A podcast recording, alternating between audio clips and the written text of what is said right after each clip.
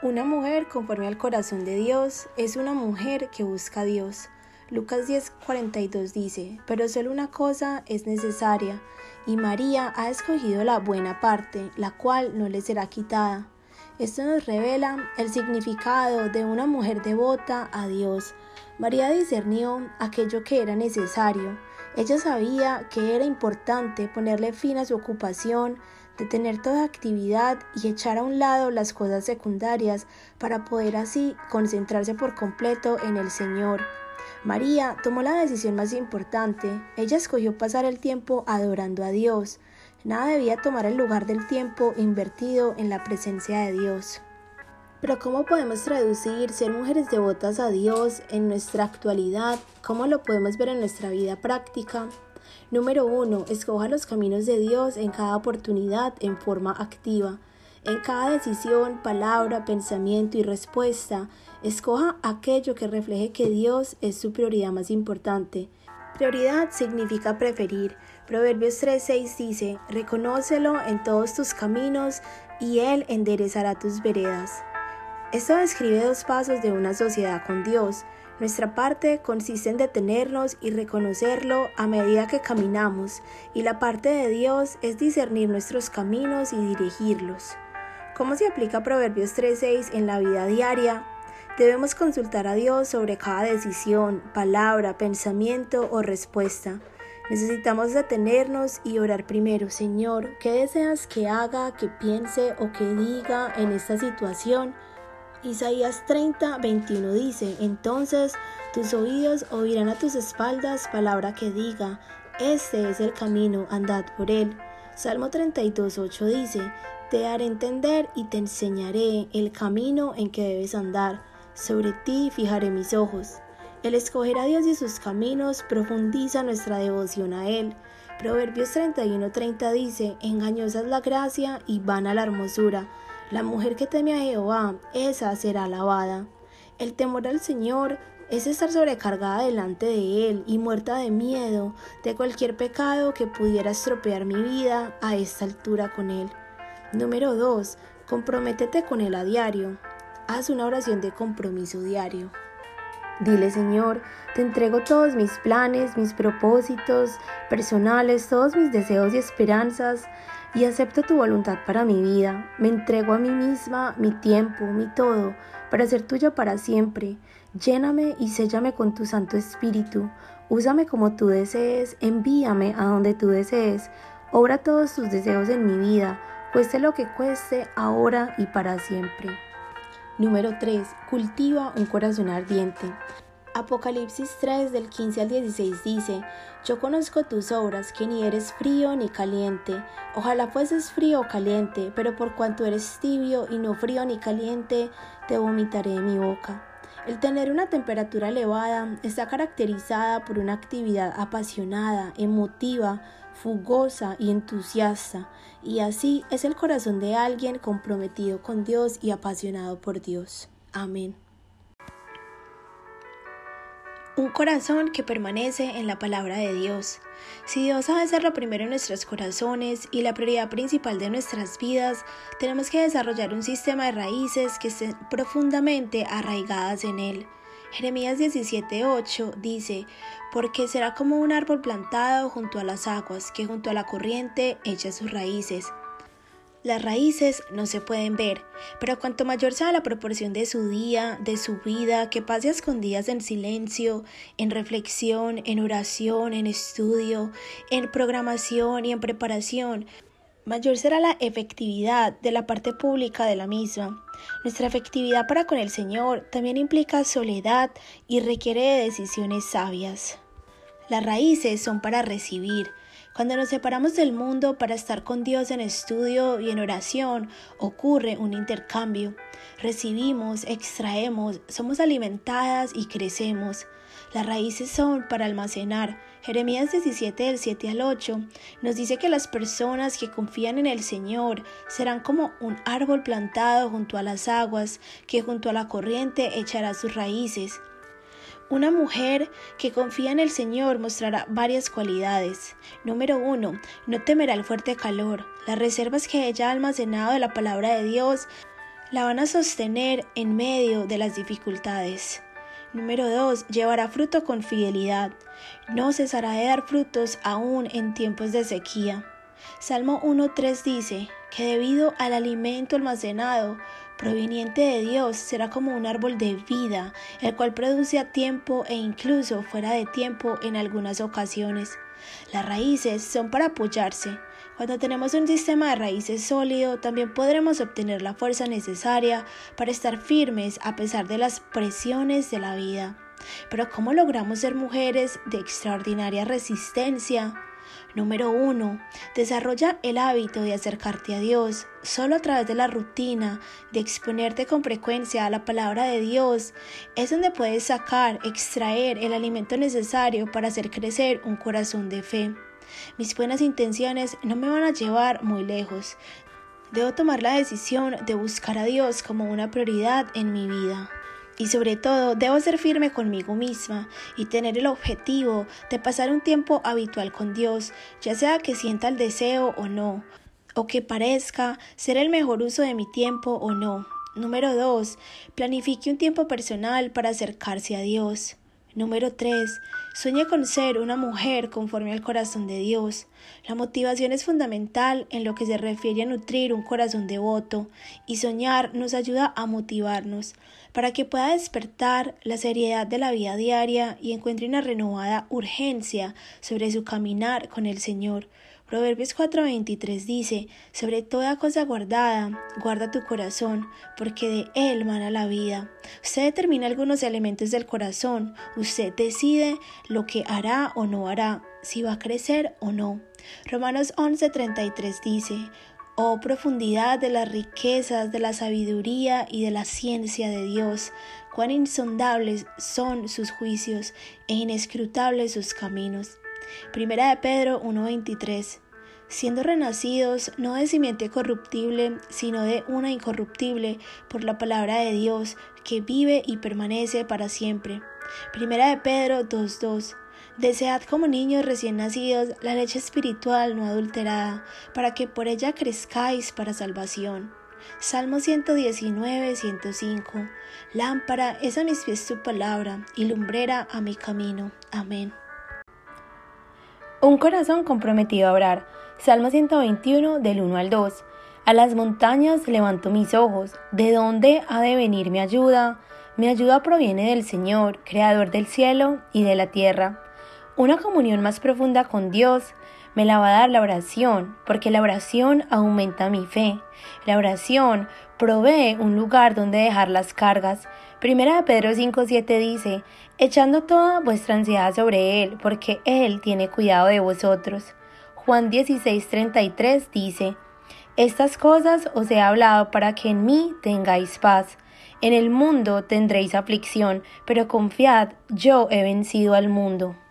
Oración nos enseña que Dios siempre está cerca. Salmo 46.1 dice, Dios es nuestro amparo y fortaleza, nuestro pronto auxilio en las tribulaciones. La oración nos permite comprender el hecho de que su omnipresencia, la realidad de que Él siempre está presente con su pueblo, nos hace ver esto como una realidad en nuestras vidas. Y el cultivar un corazón de oración es una manera segura de experimentar la presencia de Dios de continuo en nuestra vida.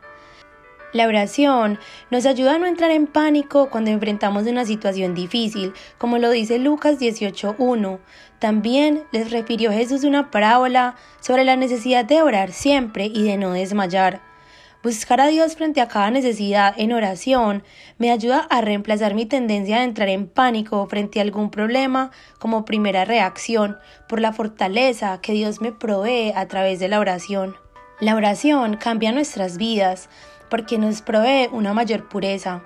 Mateo 5 del 29 al 30 dice, por tanto, si tu ojo derecho te es ocasión de caer, sácalo y échalo de ti, pues mejor te es que se pierda uno de tus miembros y no que todo tu cuerpo sea echado al infierno. Y si tu mano derecha te es ocasión de caer, córtala y échala de ti, pues mejor es que se pierda uno de tus miembros y no que todo tu cuerpo sea echado al infierno. La purificación se logra a través de la oración, purgando de nuestras vidas el pecado. confrontando con regularidad mi pecado en oración, como lo dice primera de Juan 3:3, y todo aquel que tiene esta esperanza en Él se purifica a sí mismo, así como Él es puro. La oración provee confianza a la hora de tomar decisiones, porque dice la palabra que no debemos tomar decisiones sin orar. Evita apresuradamente tomar decisiones sin consultar a Dios.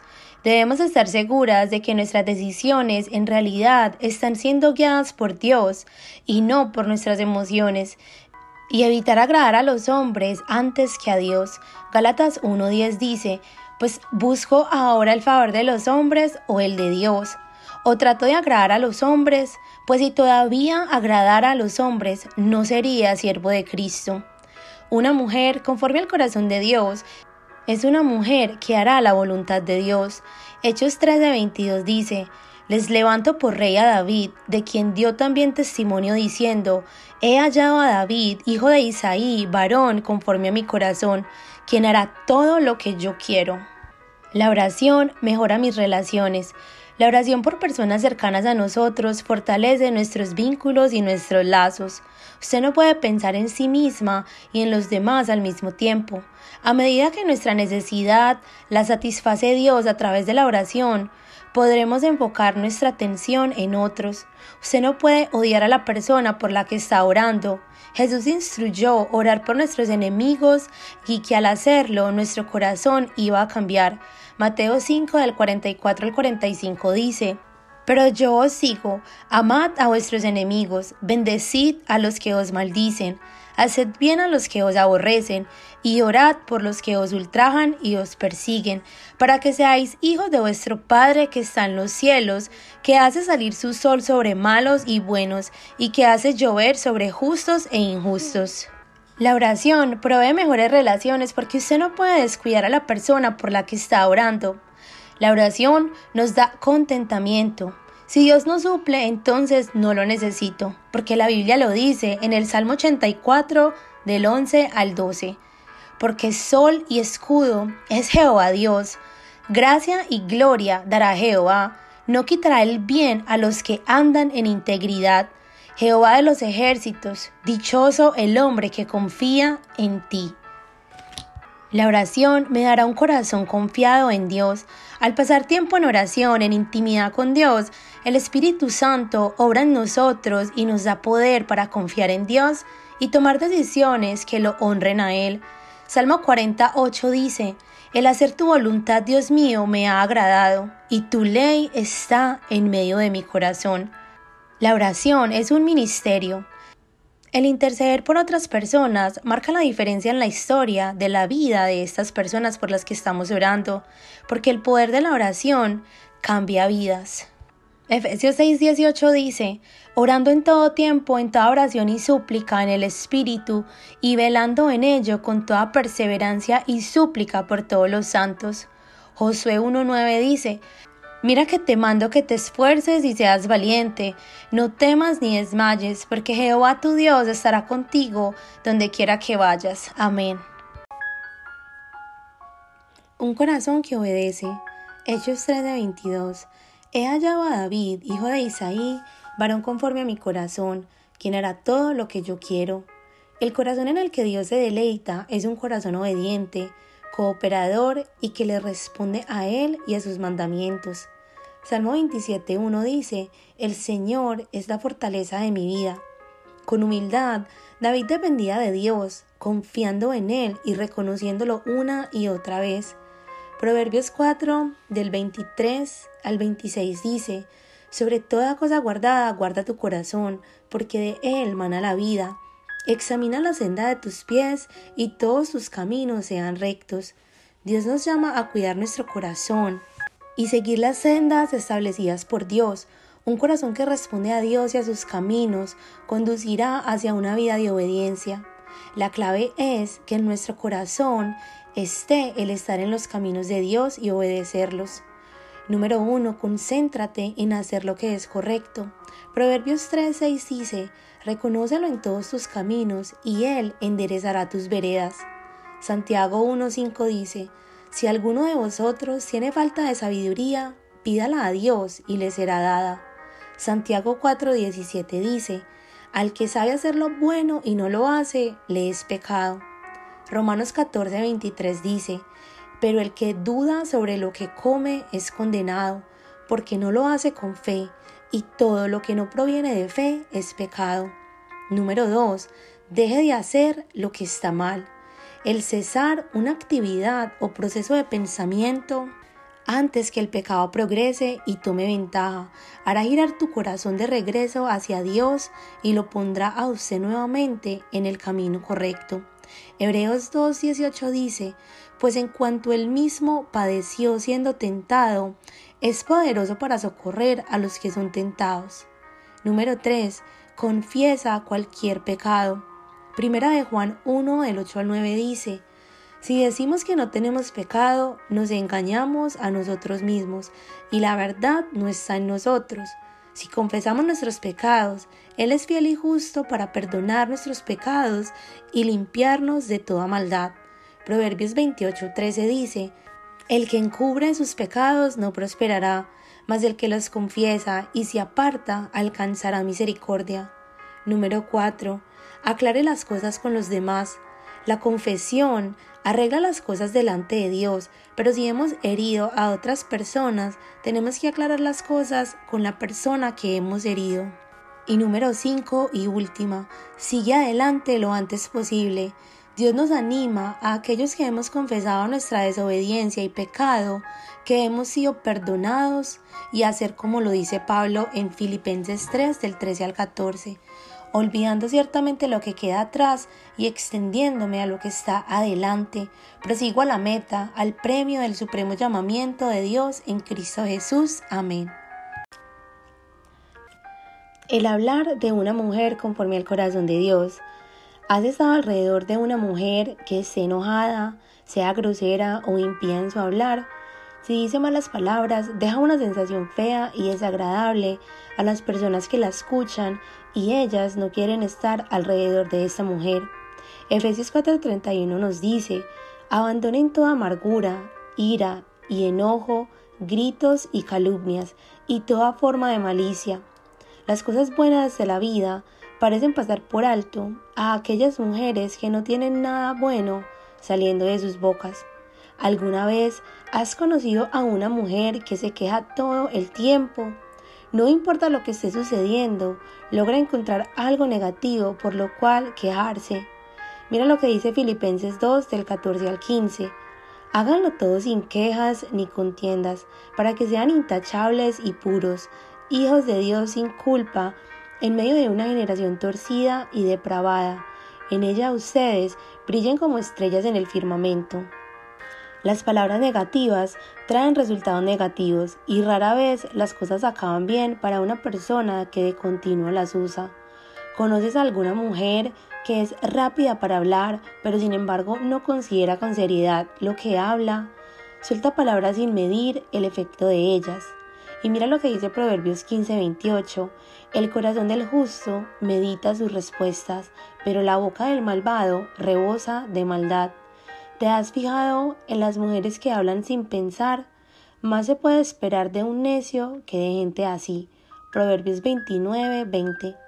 Mucho dolor le espera a cualquiera que no considere las consecuencias de sus palabras.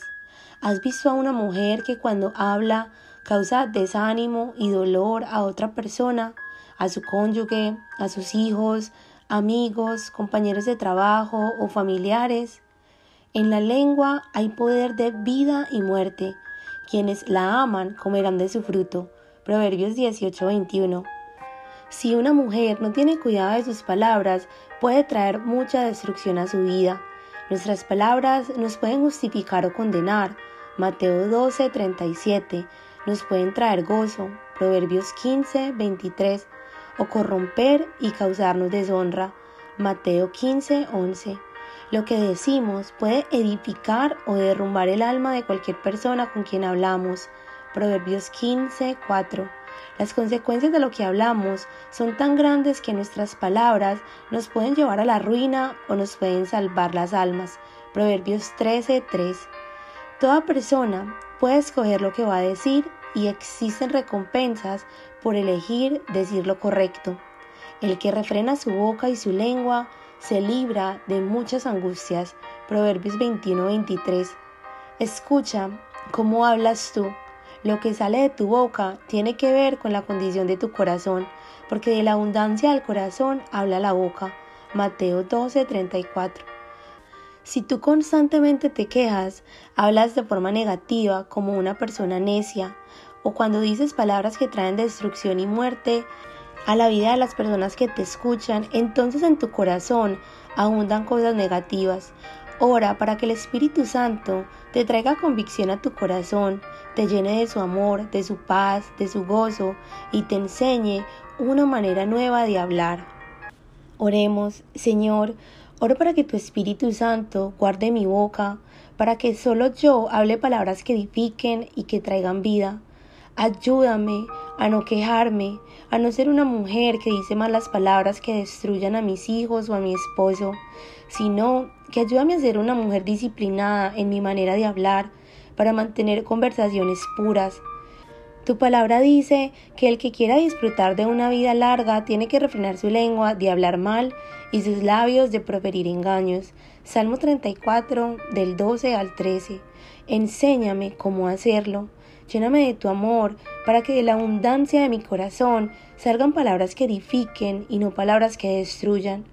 Obra esto, Señor, en el corazón de mi familia también. Que tu espíritu de amor reine en las palabras que hablamos en mi familia, para que no tengamos malos entendidos ni nos lastimemos el uno al otro. Ayúdanos a respetarnos, a hablar palabras que animen, compartir nuestros sentimientos abiertamente y llegar a acuerdos mutuos sin contienda.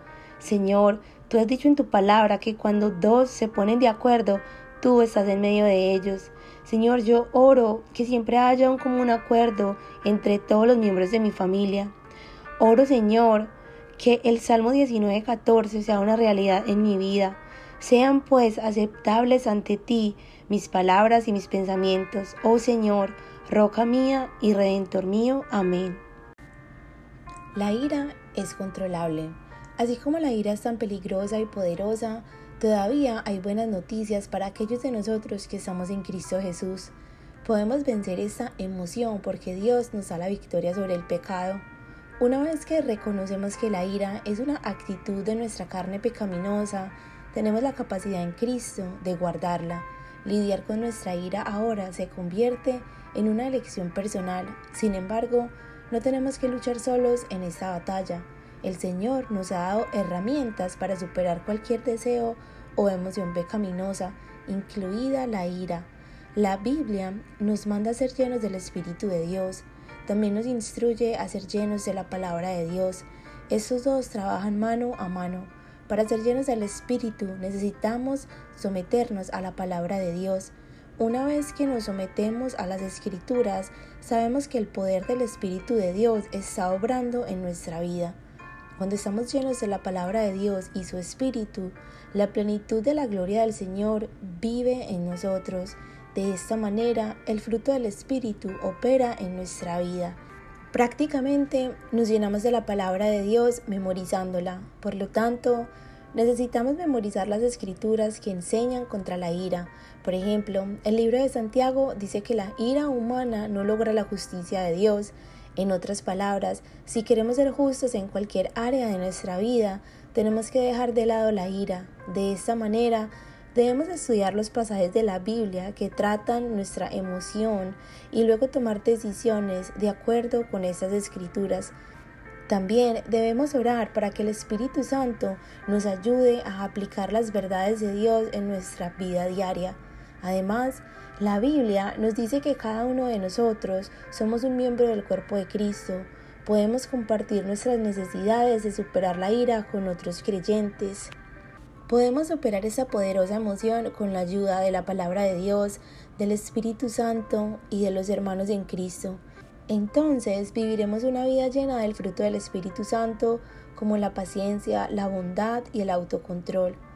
Salmo 37.8 dice, refrena tu enojo, abandona la ira, no te irrites, pues esto conduce al mal. Efesios 5, 17 al 21 dice, por tanto, no sean insensatos, sino entendidos, cuál es la voluntad del Señor. No se emborrachen con vino, que lleva al desenfreno. Al contrario, sean llenos del Espíritu.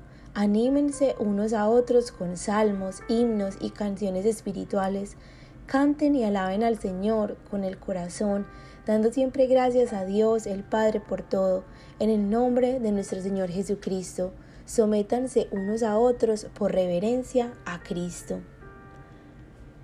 Colosenses 3:16 dice, que habiten ustedes la palabra de Cristo con toda riqueza, instruyanse y aconsejense unos a otros con toda sabiduría, canten salmos, himnos y canciones espirituales a Dios con gratitud de corazón. Santiago 1, 19 al 20 dice, Mis queridos hermanos, tengan presente esto, todos deben estar listos para escuchar y ser lentos para hablar y para enojarse, pues la ira humana no produce la vida justa que Dios quiere. Amén.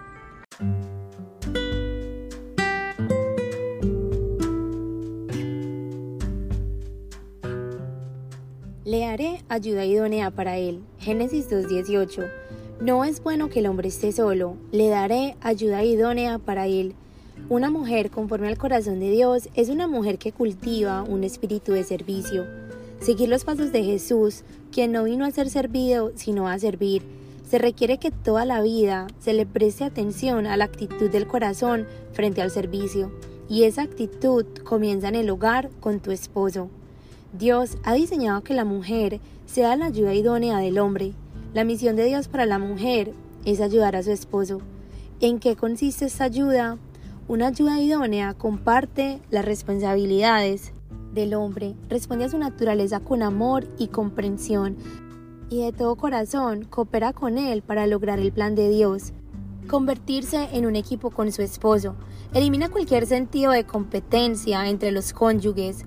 Una esposa ayuda con solidez y da respaldo a su esposo. Está detrás de él, animándolo. Mi esposo es el que debe ganar y yo soy la que debo contribuir para su victoria. ¿Cómo lograr ser una ayuda idónea? Número 1. Tenga el compromiso de ayudar a su esposo.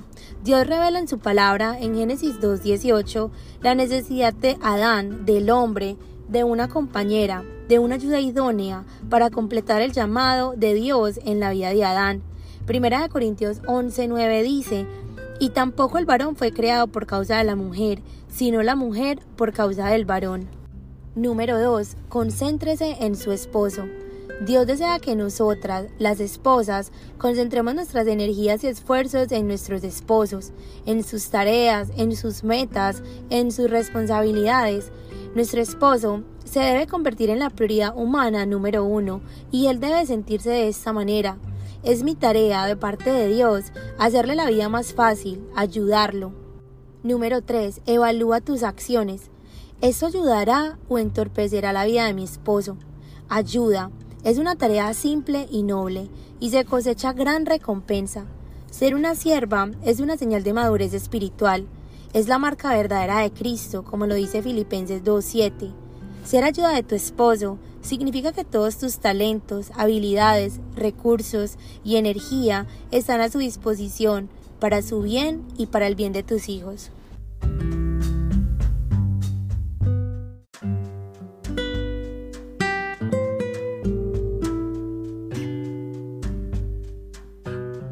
Un corazón que se somete. Efesios 5:22. Las casadas están sujetas a sus propios maridos. Tengo la misión de parte de Dios de someterme a mi esposo. ¿Qué significa sumisión? Es upotazo en griego. Es básicamente un término militar que significa colocarse bajo el mando de otra persona. Es una actitud del corazón que se vive por medio del diario compromiso de la sujeción y de la obediencia, dejando que las cosas sean juzgadas por otra persona cediéndolas o remitiéndolas a la opinión u autoridad de otra persona. Usted y yo somos llamadas a someternos unos a otros, como lo dice Efesios 5:21. Y como mujeres conforme al corazón de Dios, nosotras reflejamos el carácter de Cristo en la medida que nos alejamos del egoísmo y actuamos con honor hacia otras personas, remitiéndonos a ellas.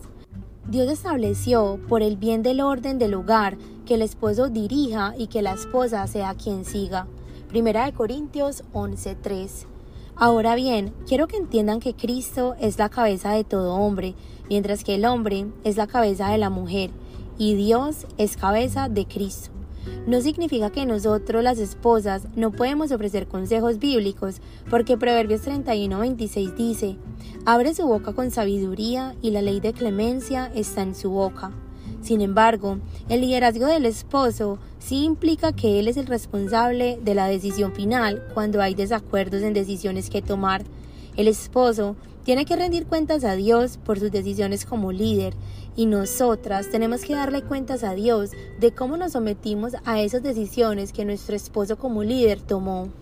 La belleza del orden como resultado, las instrucciones de Dios de que el hombre sea el que lidere y la mujer seguidora genera un orden divino en el hogar y la decisión de someterse es de nosotras. La sumisión es una decisión que nosotras como esposa tomamos y no tiene nada que ver con nuestros esposos, pero sí tiene todo que ver con nuestra obediencia al Señor, a su mandato de someternos. Colosenses 3:23 dice, y todo lo que hagáis, hacedlo de corazón como para el Señor y no para los hombres. El alcance de la sumisión es en todo. Efesios 5:24 dice, así como la iglesia se somete a Cristo, también las esposas deben someterse a sus esposos en todo. El temor es la razón principal por la cual nosotras como esposas no nos sometemos a nuestros esposos. Es por temor de que ellos tomen malas decisiones. Es por nuestro perfeccionismo y porque no queremos ceder el control que muchas veces no nos sometemos a nuestros esposos. Y eso solo demuestra, en el fondo, un corazón desobediente a Dios porque Él es el quien ha establecido este orden divino. Porque más allá de que nosotros debemos obedecer y de nuestro llamado a someternos, se encuentra un llamado más profundo y fundamental a vivir una vida de fe en el Señor a través del liderazgo de nuestros esposos. Primera de Pedro 3 del 4 al 6 dice, que su belleza sea más bien la incorruptible, la que procede de lo íntimo del corazón y consiste en un espíritu suave y apacible. Esta sí que tiene mucho valor delante de Dios Así se adornaban en tiempos antiguos las santas mujeres que esperaban en Dios, cada una sumisa a su esposo. Tal es el caso de Sara, que obedecía a Abraham y lo llamaba su Señor. Ustedes son hijas de ella si hacen el bien y viven sin ningún temor. La fe es lo opuesto al temor, nos dice Marcos 4:40. Es por fe que usted y yo Creemos que Dios obra directamente en nuestras vidas por medio de nuestros esposos. Así que es por la fe en Dios que nuestro temor es disipado y nosotras podemos recibir la fuerza para someternos. Debemos pedirle a Dios que nos aumente la fe para tener fuerza de obedecer y someternos a nuestros esposos. ¿Cuál es el motivo de la sumisión a nuestros esposos? Honrar a nuestro Padre Dios. Dios ha instituido la sumisión y ha ordenado la sumisión y es Él quien recibe honra cuando yo lo hago. Tito 2 del 4 al 5 dice, y aconsejar a las jóvenes a amar a sus esposos y a sus hijos, a ser santas, sensatas y puras, cuidadosas del hogar, bondadosas y sumisas a sus esposos, para que no se hable mal de la palabra de Dios, para que la palabra de Dios no sea blasfemada. ¿Y cómo se logra la sujeción? Número 1 dedique su corazón a honrar a su esposo. Tome la decisión de someterse a su esposo. Tome la decisión de practicar la sumisión. Tome la decisión de honrar a su esposo, porque cuando honras a tu esposo estás honrando a Dios. Número 2. Acuérdate de respetarlo. La sumisión fluye de la actitud fundamental del respeto del corazón. Efesios 5:33. Y la mujer respete a su marido. Dios demanda de nosotras respetar a nuestros esposos, que actuemos con respeto. ¿Cuál es la forma de medir nuestro respeto? Hazte la siguiente pregunta y medita en ella. ¿Estoy tratando a mi esposo como trataría a Cristo? Número 3. Responda a las palabras y acciones de su esposo en forma positiva. La fase 1 es no diga nada, mantener el silencio para no hablar cosas negativas. La fase 2 es responder con palabras positivas. Pregúntese sobre cada palabra, acción o actitud que tenga. ¿Estoy doblegándome o resistiéndome a mi esposo? el someterse, ceder, doblegarse, honrar y sujetarse a su esposo realmente traerá honra a Dios y crece en su carácter como cristiana.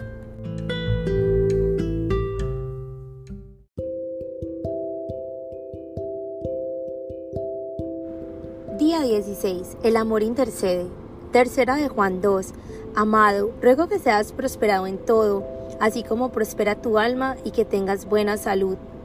No puedes cambiar a tu cónyuge, sin importar cuánto lo desees. No puedes hacer el papel de Dios y llegar a su corazón para transformarlo en lo que tú quieres. Sin embargo, muchos pasan gran parte de su tiempo intentando cambiar al otro. Se ha dicho que la locura es hacer lo mismo una y otra vez, esperando obtener resultados diferentes. Pero, ¿acaso no es lo que sucede cuando intentas cambiar a tu pareja? Obtienes la mayor de las frustraciones. En algún momento, debes aceptar que no es algo que tú puedas hacer. Sin embargo, hay algo que sí puedes hacer. Puedes transformarte en un agricultor sabio. Un agricultor no puede hacer que una semilla se transforme en una cosecha fructífera. No sirve enojarse con la semilla, manipularla ni exigirle que lleve fruto. Lo que sí puedes hacer es plantar la semilla en un terreno fértil, regarla y darle nutrientes, protegerla de las malezas y luego entregársela a Dios. Millones de agricultores se han ganado la vida con este proceso a través de los siglos. Saben que no todas las semillas brotan, pero la mayoría sí lo hacen y si se planta en el terreno adecuado y si se le proporciona lo que necesita. No hay garantía de que algo en este libro vaya a cambiar a tu cónyuge, pero este no es su propósito. Se trata de que te atrevas a amar. Si tomas este desafío en serio, es probable que experimentes un cambio de adentro hacia afuera. Y si cumples cada desafío, tu cónyuge probablemente se vea afectado y tu matrimonio podría comenzar a florecer frente a tus ojos. Quizás lleves semanas, incluso años, no importa cómo sea el terreno que tienes para trabajar, igualmente debes planear para triunfar. Tienes que quitar las malezas de tu matrimonio, nutrir la tierra del corazón de tu esposo o esposa y luego depender de Dios para los resultados. Sin embargo, no podrás hacerlo solo. Necesitarás algo que tiene más poder que cualquier otra cosa que poseas. Ese algo es la oración eficaz. La oración funciona de verdad. Es un fenómeno espiritual creado por Dios, por un Dios ilimitado y poderoso, y da resultados increíbles. ¿Tienes ganas de darte por vencido con tu matrimonio? Jesús dijo que si oramos en lugar de desfallecer, como lo dice Lucas 18.1, verás grandes resultados. ¿Estás estresado y preocupado? La oración puede traer paz a tus tormentas. Filipenses 4 del 6 al 7. ¿Necesitas un cambio decisivo? La oración puede lograrlo. Hechos 12 del 1 al 17. Dios es soberano, hace las cosas a su manera. No es un genio en una lámpara que concede todos sus deseos. Lo cierto es que te ama y desea tener una comunión íntima contigo.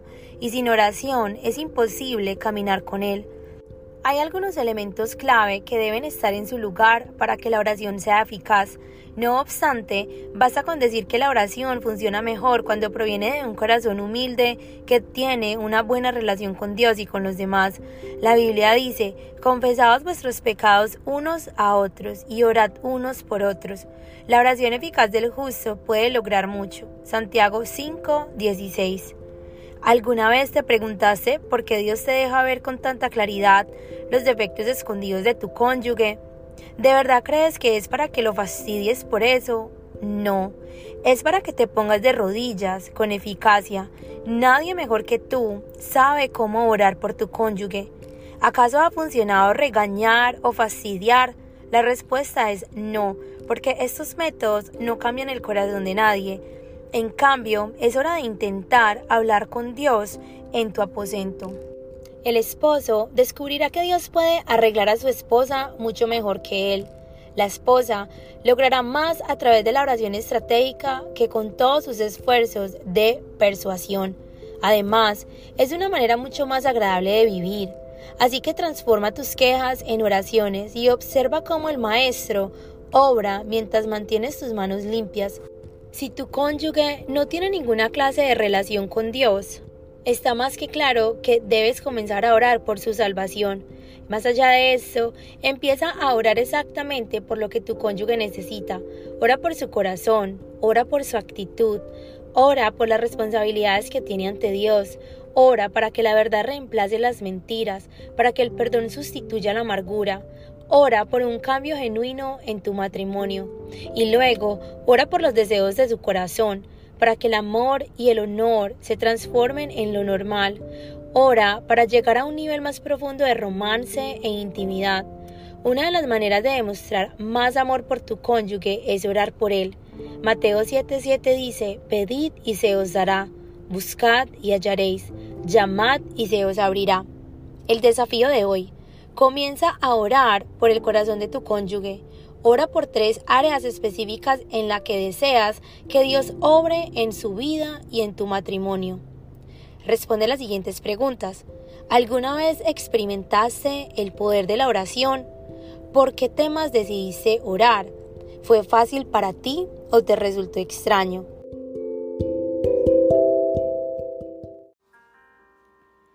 Un corazón que hace de la casa un hogar. Proverbios 14.1. La mujer sabia edifica su casa. El hogar puede ser como un pedacito de cielo, una especie de paraíso, tanto para mi querida familia como para todo aquel que entre en este recinto. Edificar significa construir y levantar una casa, no solo estructuralmente y el mantenimiento del hogar, sino también la familia misma. Construir un hogar se refiere a crear lazos familiares en la rutina diaria, para crear un hogar feliz y cómodo para que una familia pueda vivir. ¿Y quién es responsable por la calidad de vida en este lugar en el cual vive la familia? La mujer. El mandamiento no es dado al hombre, sino que es dado a la mujer. Si la mujer es sabia, crea una atmósfera con diligencia y en forma deliberada. Proverbios 15.1 dice, la blanda respuesta quita la ira. Santiago 3.18 dice, el fruto de justicia se siembra en paz para aquellos que hacen la paz. Proverbios 15:13 dice, el corazón alegre hermosea el rostro.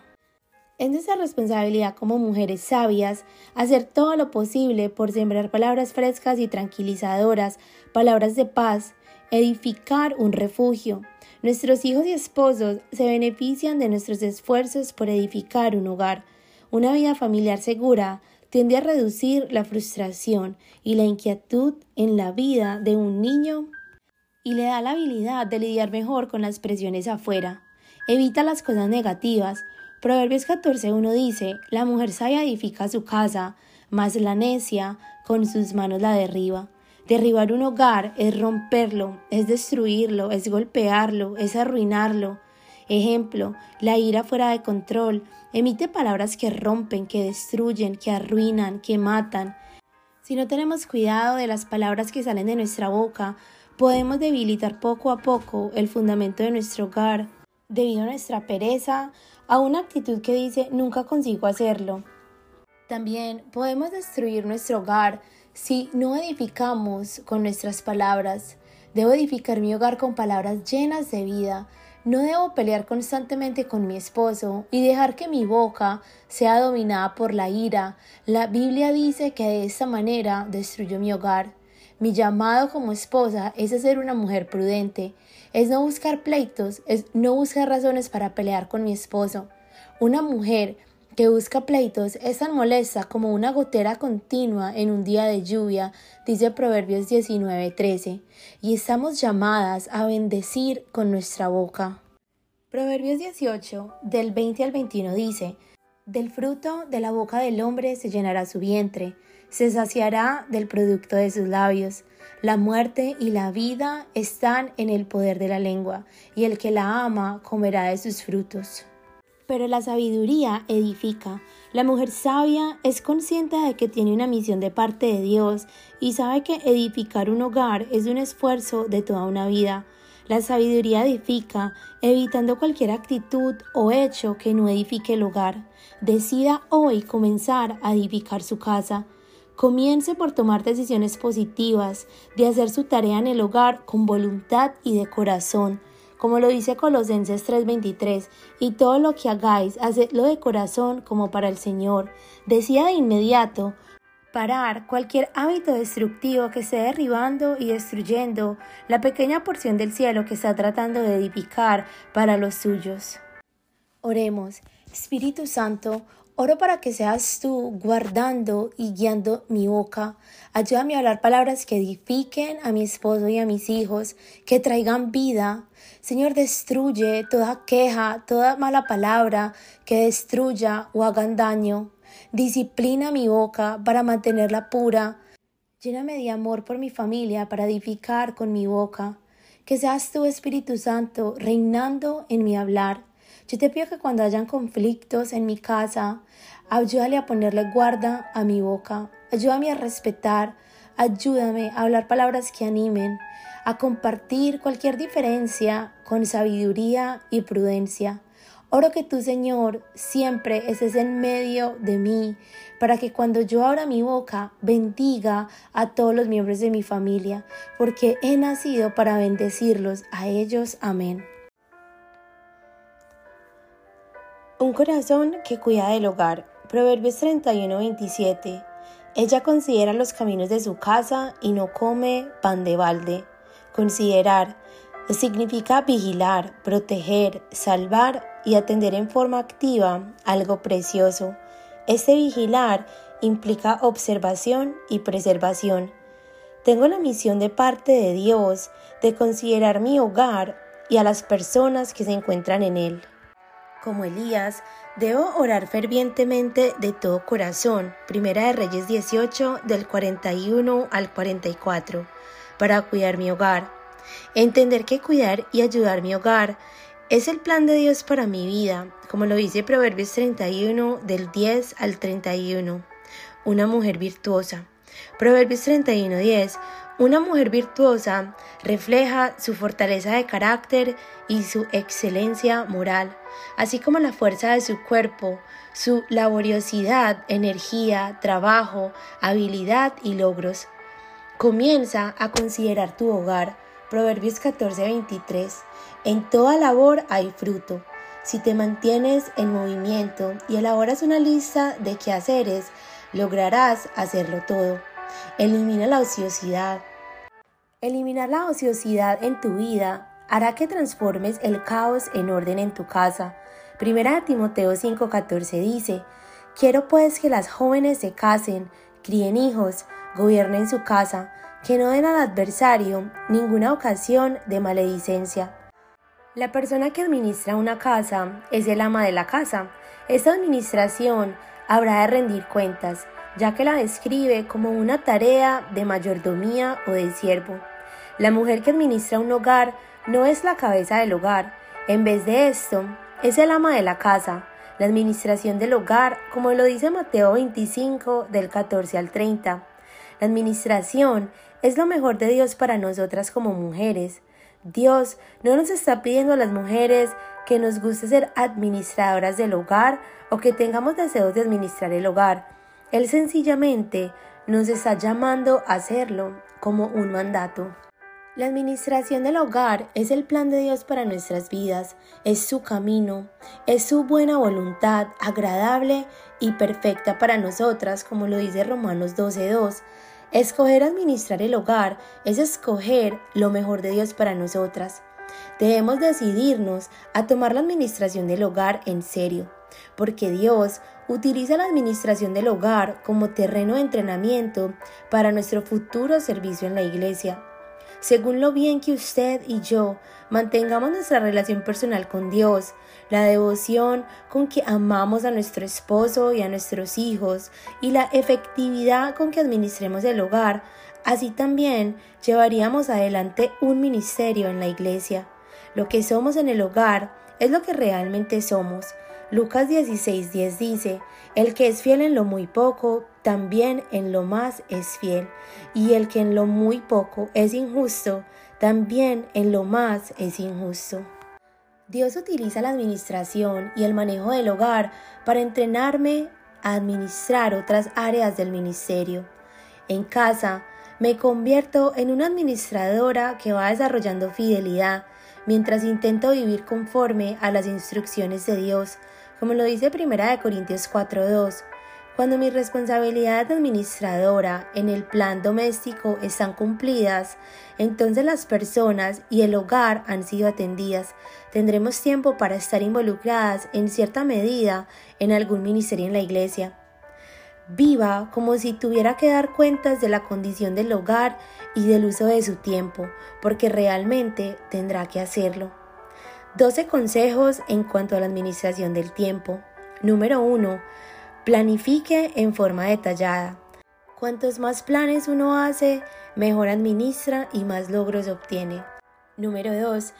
Encárguese del día de hoy. Todo lo que Dios nos pide es encargarnos del día de hoy. Mateo 6:34. Así que no os afanéis por el día de mañana, porque el día de mañana traerá su afán. Basta cada día su propio mal. Salmo 118:24. Este es el día en el que el Señor actuó. Regocijémonos y alegrémonos en Él. Número 3. Valore cada minuto. Conozca cuánto tiempo le va a tomar cada tarea en su hogar. Número 4. Siga moviéndose. Número 5. Desarrolle una rutina. El tratar de hacer la misma cosa a la misma hora cada día conserva energía. Trate de ajustar la máxima cantidad de tareas a una rutina. Número 6. Haga ejercicios y mantenga una dieta saludable. Número 7. Hágase la pregunta de la mitad del tiempo. La pregunta es la siguiente. Si mi vida dependiera de que yo hiciera esta tarea en la mitad del tiempo del que le he asignado, ¿cuántos atajos tomaría? Número 8. Use un cronómetro para todo. Si usted da un máximo de 5 minutos, le puede ayudar a comenzar algo. O si dice, en 5 minutos voy a parar, le puede ayudar a continuar. Número 9. Haga lo peor primero. Así se quitará esa nube pesada y aterradora todo el día de encima. Número 10. Lea todos los días sobre la administración del tiempo. Número 11. Diga no. Programe su itinerario. Denomínelo Plan A. Luego siga su plan, diciéndose a usted misma y a otros no. Acuda al plan B, solo si es Dios el que lo está llevando al plan B. Y por último, número 12, comienza la noche anterior. Un corazón que teje un hermoso tapiz. Tito 2 del 4 al 5. Enseñan a las mujeres jóvenes a ser cuidadosas de su casa ser ama de casa implica ser una mujer que se queda en casa, tener una inclinación hacia lo doméstico. La principal esfera de actividad y contribución de una mujer es el hogar. Debemos estar activas y ocupadas en el hogar, cumplir con el mandato de Dios en Tito 2 del 4 al 5. Implica trabajo y dedicación en el hogar todos los días. Dios nos está llamando a ser amas de casa, esto es su voluntad para nuestras vidas. Por fe me quedo en casa y confío en que Dios bendice mi obediencia.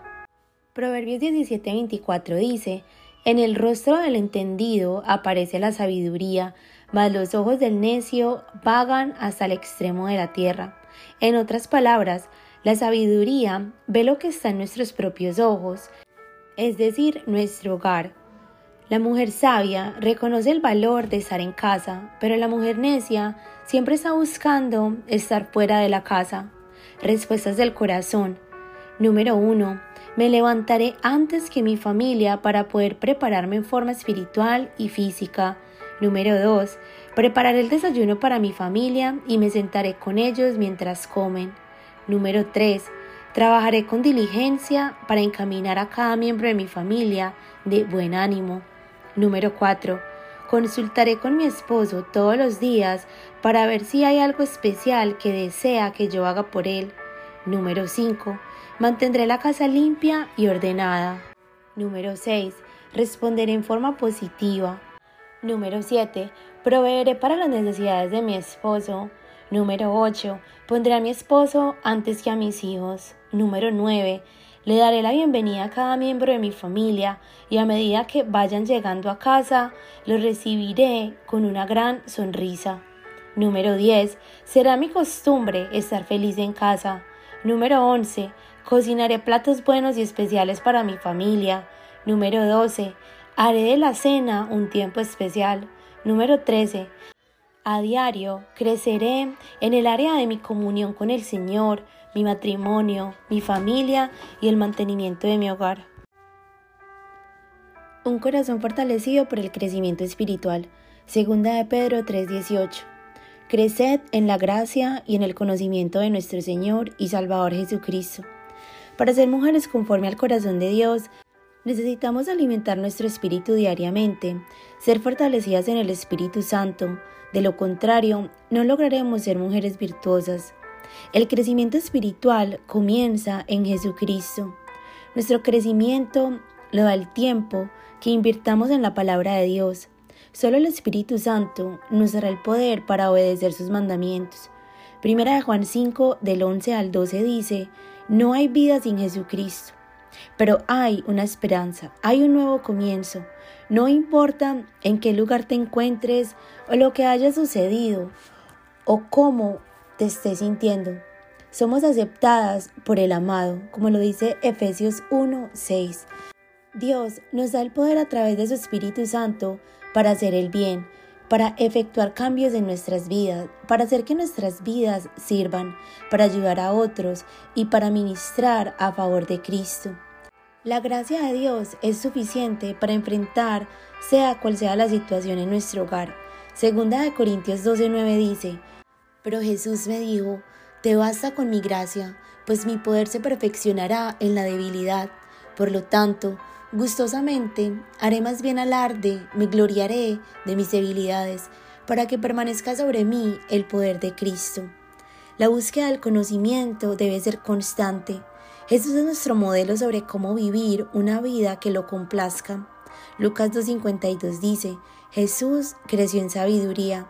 Proverbios 15.14 dice, el corazón entendido busca la sabiduría, mas la boca de los necios se alimenta de necedades. Una mujer inteligente busca el conocimiento a propósito, pero los necios buscan al azar. Mordisquean palabras e ideas que no tienen valor, ni sabor, ni son nutritivas. Por eso debemos buscar deliberadamente el conocimiento de Dios. No invirtamos tiempo en cosas que no edifican y que no tienen valor espiritual. Nosotras somos salvas en Cristo para servir y servir requiere que seamos llenas de la palabra de Dios, de cosas eternas, como lo dice 2 de Timoteo 1.9. ¿Cuál es nuestra meta? Llegar a ser como Cristo. Dios desea que sigamos los pasos de Jesús y que crezcamos en el conocimiento de Dios, como lo dice Colosenses 1.10. Nuestro amor debe abundar más y más en ciencia y en todo conocimiento como lo dice Filipenses 1.9, debemos ser hacedoras de la palabra, no tan solo oidoras, como lo dice Santiago 1.22. Jesús también crecía en gracia para con los hombres, como lo dice Lucas 2.52. Hay tres maneras de mejorar nuestra relación con las personas. Número uno, cuida tu mente. Tus acciones han de revelar la actitud hacia las personas, como lo dice Proverbios 23:7. Los pensamientos críticos, negativos, dañinos y celosos no solo van en contra de la palabra de Dios, sino que además producen acciones carnales que son quejosas, dañinas y negativas. Como le dice Filipenses 4:8. Entrénate para tener acciones, es decir, pensamientos amorosos, positivos, dulces frente a otros. Y número 2, cuida tu boca. Actuemos como la mujer de Proverbios 31-26, que abre su boca con sabiduría, y la ley de clemencia está en su lengua. Si nuestras palabras hacia alguien no son sabias, ni son buenas nuestras palabras hacia esta persona, entonces nuestra boca debe estar cerrada. Número 3. Considera a los demás como más importantes que a ti misma. Esto te dará la mente y el mismo sentir de Cristo como lo dice Filipenses 2 del 4 al 5. Demos honor y preferencia los unos a los otros, como lo dice Romanos 12:10. Debemos orientarnos hacia los demás y aportar el enfoque de nosotras mismas, nos dará la mente y el mismo sentir de Cristo Jesús. Amén. Una mujer conforme al corazón de Dios es fortalecida a través de las metas. Efesios 3:19 dice, que seáis llenos de toda la plenitud de Dios. El plan de Dios para nosotras como mujeres es que enseñemos a otras mujeres lo que hemos aprendido de la palabra de Dios, lo que Dios nos ha enseñado, como lo dice Tito 2 del 3 al 4. La importancia de las metas específicas. Número 1. Las metas proveen un enfoque. Número 2. Las metas brindan la oportunidad de evaluar en términos numéricos. El establecer metas que son específicas nos ayuda a movernos en la dirección que queremos. 3. Las metas proveen ánimo. 4. Las metas deben basarse en las prioridades. 5. Escoja cómo invertir su tiempo basándose en sus metas. Esto le ayudará a invertir su tiempo en el crecimiento de cierta área de su vida. El crecimiento espiritual implica tiempo. Dios es el responsable de presentarnos las oportunidades a su tiempo, en su lugar y a su manera, pero nosotras somos las responsables de cooperar con sus esfuerzos de prepararnos. El crecimiento espiritual es el ministerio como resultado. No se puede dar de lo que no se tiene. Dios ya nos ha dado todo de su parte. Él nos ha salvado, nos ha dado vida eterna, primera de Juan 5:11, nos ha bendecido con toda bendición espiritual, Efesios 1:3. Nos ha dado talentos, primera de Corintios 12:11, para el ministerio y nos ha preparado un lugar en el cielo, Juan 14:2.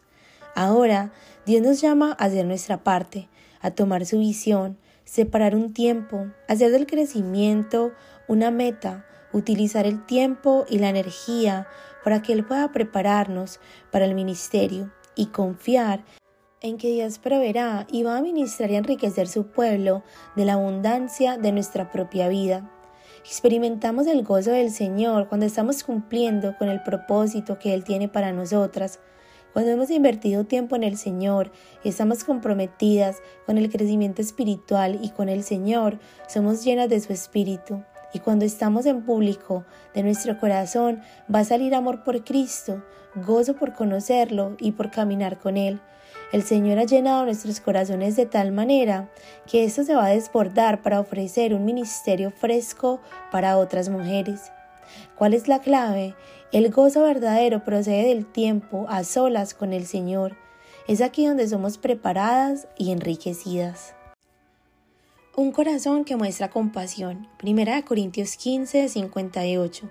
Estad firmes y constantes, creciendo en la obra del Señor siempre, sabiendo que vuestro trabajo en el Señor no es en vano.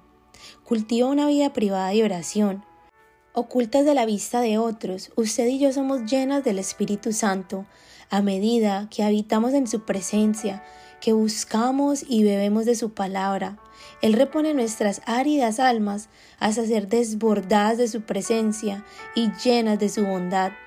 Luego, esa llenura se desbordará en otra fuente el corazón de la persona más cercana y más querida por nosotros, nuestro esposo. A través de esta llenura, compartimos con nuestro esposo la plenitud de nuestra relación con Dios, cuidamos y cultivamos la relación humana más importante y desarrollamos las cualidades que Dios desea en nosotras las esposas. En la presencia de Dios es donde Dios nos da corazones de servicio, nos da un corazón lleno de amor, que sea evidente ante nuestro esposo. Y luego nuestro amor y energía se va a desbordar en nuestros hijos. Si Dios nos ha dado hijos, Dios confía nuestros hijos a nuestro cuidado para que los amemos, enseñemos, adiestremos y sean llenos del conocimiento de Dios. Todo aquello con lo que Dios nos ha llenado y todas las bendiciones que brotan de un matrimonio lleno de amor que tiene a Cristo en el centro, se desborda para refrescar y llenar los tiernos corazones de nuestros amados hijos. Pero cómo nos convertimos en almas generosas? Número 1. De sin esperar recibir nada a cambio. Lucas 6 del 30 al 38. Dice así, Dale a todo el que te pida, y si alguien se lleva lo que es tuyo, no se lo reclames. Traten a los demás tal y como quieren que ellos les traten a ustedes ¿Qué mérito tienen ustedes al amar a quienes los aman? Aún los pecadores lo hacen así. ¿Y qué mérito tienen ustedes al hacer bien a quienes les hacen bien? Aún los pecadores actúan así. ¿Y qué mérito tienen ustedes al dar prestado a quienes pueden corresponderles? Aún los pecadores se prestan entre sí, esperando recibir el mismo trato. Ustedes, por el contrario, amen a sus enemigos, háganle bien y denles prestado sin esperar nada a cambio. Así tendrán una gran recompensa y serán hijos del Altísimo, porque Él es bondadoso con los ingratos y malvados. Sean compasivos, así como su Padre es compasivo. No juzguen y no se les juzgará, no condenen y no se les condenará. Perdonen y se les perdonará. Den y se les dará. Se les echará en el regazo una medida llena, apretada, sacudida y desbordante, porque con la medida que midan a otros, se les medirá a ustedes. Número 2. De con libertad, con gozo, con risa, con abundancia y más allá de su capacidad, como lo dice 2 Corintios 9 del 6 al 7. Recuerden esto, el que siembra escasamente, escasamente cosechará, y el que siembra en abundancia, en abundancia cosechará. Cada uno debe dar según lo que haya decidido en su corazón, no de mala gana ni por obligación, porque Dios ama al que da con alegría. Número 3. Decídase a no retener nada, como lo dice Proverbios 3:27. No niegues un favor a quien te lo pida si en tu mano está el otorgarlo. Número 4. Está atenta a las necesidades de otros. Lucas 15 del 3 al 6. Él entonces les contó esta parábola. Supongamos que uno de ustedes tiene 100 ovejas y pierde una de ellas. No deja las 99 en el campo y va en busca de la oveja perdida hasta encontrarla. Y cuando la encuentran, lleno de alegría la cargan en los hombros y vuelven a la casa. Al llegar, reúnen a sus amigos y vecinos y les dicen, alégrense conmigo, ya encontré la oveja que se me había perdido. Número 5. Desarrolla un ojo misericordioso, como lo dice Proverbios 22.9. El ojo misericordioso será bendito, porque dio de su pan al indigente. Un corazón que busca lo más importante. Salmo 63.1. De madrugada te buscaré Estar en la voluntad de Dios se logra a través de conocer su palabra. Su gracia es siempre suficiente para hacer su voluntad. Segunda de Corintios 12 del 9 al 10 dice, y me ha dicho, bástate de mi gracia, porque mi poder se perfecciona en la debilidad. Por tanto, de buena gana me gloriaré más bien en mis debilidades, para que repose sobre mí el poder de Cristo. Las prioridades. El orden de Dios con respecto a las prioridades hace que las decisiones que tomemos cada día y a cada momento sean más fáciles y más sencillas. Vamos a ver el orden de prioridades según la Biblia. Número 1. Amar a Dios y seguirlo de todo corazón. Número 2. Amar, ayudar y servir a mi esposo. Número 3. Amar, enseñar y disciplinar a mis hijos. Número 4 amar y cuidar de un hogar para proveer una vida de calidad para mi familia. Número 5. Desarrollarme a mí misma para poder tener algo para dar a otros. Número 6 y último, amar y servir al pueblo de Dios, la iglesia y el servicio en la iglesia. Tener las prioridades en orden nos ayudará a tomar decisiones respecto a cómo pasar el tiempo e invertir nuestra energía lo que escogemos refleja nuestras prioridades y ha de determinar si cumplimos el plan de Dios para nuestras vidas o no. Las circunstancias de nuestra vida pueden cambiar, pero la palabra de Dios jamás va a cambiar. Salmo 33, 11 dice, El consejo de Jehová permanecerá para siempre, los pensamientos de su corazón por todas las generaciones. ¿Cómo tomar decisiones sabias? Fíltrelas a través del orden de prioridades y la sabiduría espera. Proverbios 19.2 dice, y aquel que se apresura con los pies peca. Es más seguro esperar y no hacer nada que correr y hacer algo incorrecto. Amén. Un corazón que anima. Proverbios 12:25. La buena palabra alegra al corazón. Las buenas palabras edifican a otros, animan a otros y exhortan a otros. Contribuyendo de forma positiva a las demás vidas y proporcionándoles de alguna forma cierto beneficio. Toma tiempo para ser llena del Espíritu Santo. Siéntate a los pies de Jesús y sé llena de su Espíritu. Al estudiar la palabra, la llenura de Dios dentro de usted ha de ser desbordada hacia las vidas de las demás personas en su hogar. Colosenses 4:6 dice, Sean vuestras palabras siempre con gracia, sazonada con sal, para que sepáis cómo debéis responder a cada uno. Memorice las escrituras que animan. Se puede tener el ministerio de sazonar con sal es decir, el ministerio de animar a otros. El conocer las escrituras le dará una palabra a tiempo, algo oportuno y apropiado para cada situación. Un corazón lleno hasta desbordarse con la palabra de Dios le evitará participar de conversaciones que no edifican. Anime a otros a través de tres dones espirituales. Número uno, el servir. Ayudar o ministrar es la habilidad de buscar básicamente ayudar a otros. Número 2. La misericordia. Implica socorrer a aquellos que están enfermos o afligidos. Santiago 1.27 dice, la religión pura y sin mancha, o sea, la verdadera, a los ojos de Dios el Padre es esta, visitar, ocuparse a los huérfanos y de las viudas en sus aflicciones, y no dejar que el mundo te corrompa. Y número 3, dar. Es la habilidad de distribuir a otros el dinero de uno mismo, y darlo con un corazón sin esperar nada a cambio. Estos tres dones son demandados de nosotros como cristianos. Nuestro Señor Jesucristo mostró estos dones y nos dejó ejemplo para imitarlo. Vivamos nuestras prioridades. Al vivir nuestras prioridades estaremos enseñando y discipulando a muchas mujeres sin decir una sola palabra. El retrato de la mujer de Proverbios 31, por ejemplo, solo concéntrese en ser la persona que Dios quiere que usted sea y en hacer lo que Él quiere que usted haga. Concéntrese en dominar sus prioridades. Número 1. Cuando dice tengo que preguntarle a mi esposo, le enseña a otras mujeres cómo hacer de su esposo la prioridad humana número 1. Número 2. Cuando planea su vida, basada en la agenda de sus hijos, ejemplifica el respeto y la consideración a sus hijos y a otras madres. Número 3. Cuando no participa del chisme, le enseña a otras mujeres la belleza de la obediencia a la palabra de Dios. Un corazón que anima. Proverbios 12:25. La buena palabra alegra al corazón. Las buenas palabras edifican a otros, animan a otros y exhortan a otros, contribuyendo de forma positiva a las demás vidas y proporcionándoles de alguna forma cierto beneficio.